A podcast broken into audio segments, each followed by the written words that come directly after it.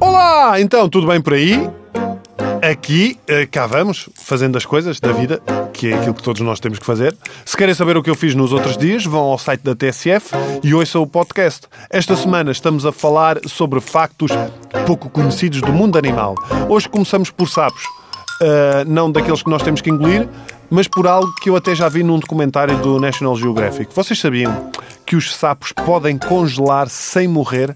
Exatamente, os sapos podem congelar sem morrer. A mim acontece-me o mesmo cada vez que a minha mulher me pergunta onde é que eu estive até às 3 da manhã.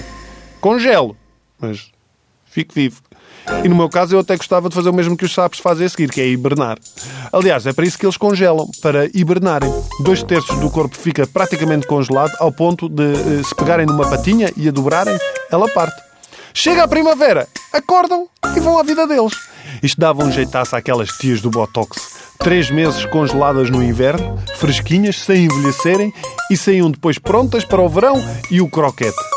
Sendo assim, o máximo que podem fazer, como isto não existe, é irem ao hipermercado e enfiar a cabeça 10 minutos nos congelados. Os koalas, por exemplo, não hibernam, mas dormem até 22 horas por dia.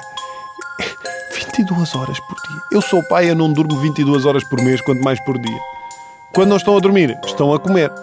Bom, os koalas conseguem comer cerca de um quilo de folhas de eucalipto por dia. Olha, era trazer koalas para Portugal e ficava resolvida aquela questão dos eucaliptos.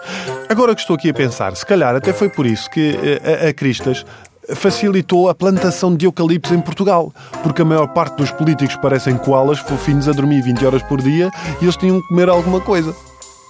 Por isso, uh, por dormirem exatamente estas horas todas, os koalas só passam 15 minutos por dia em atividades sociais.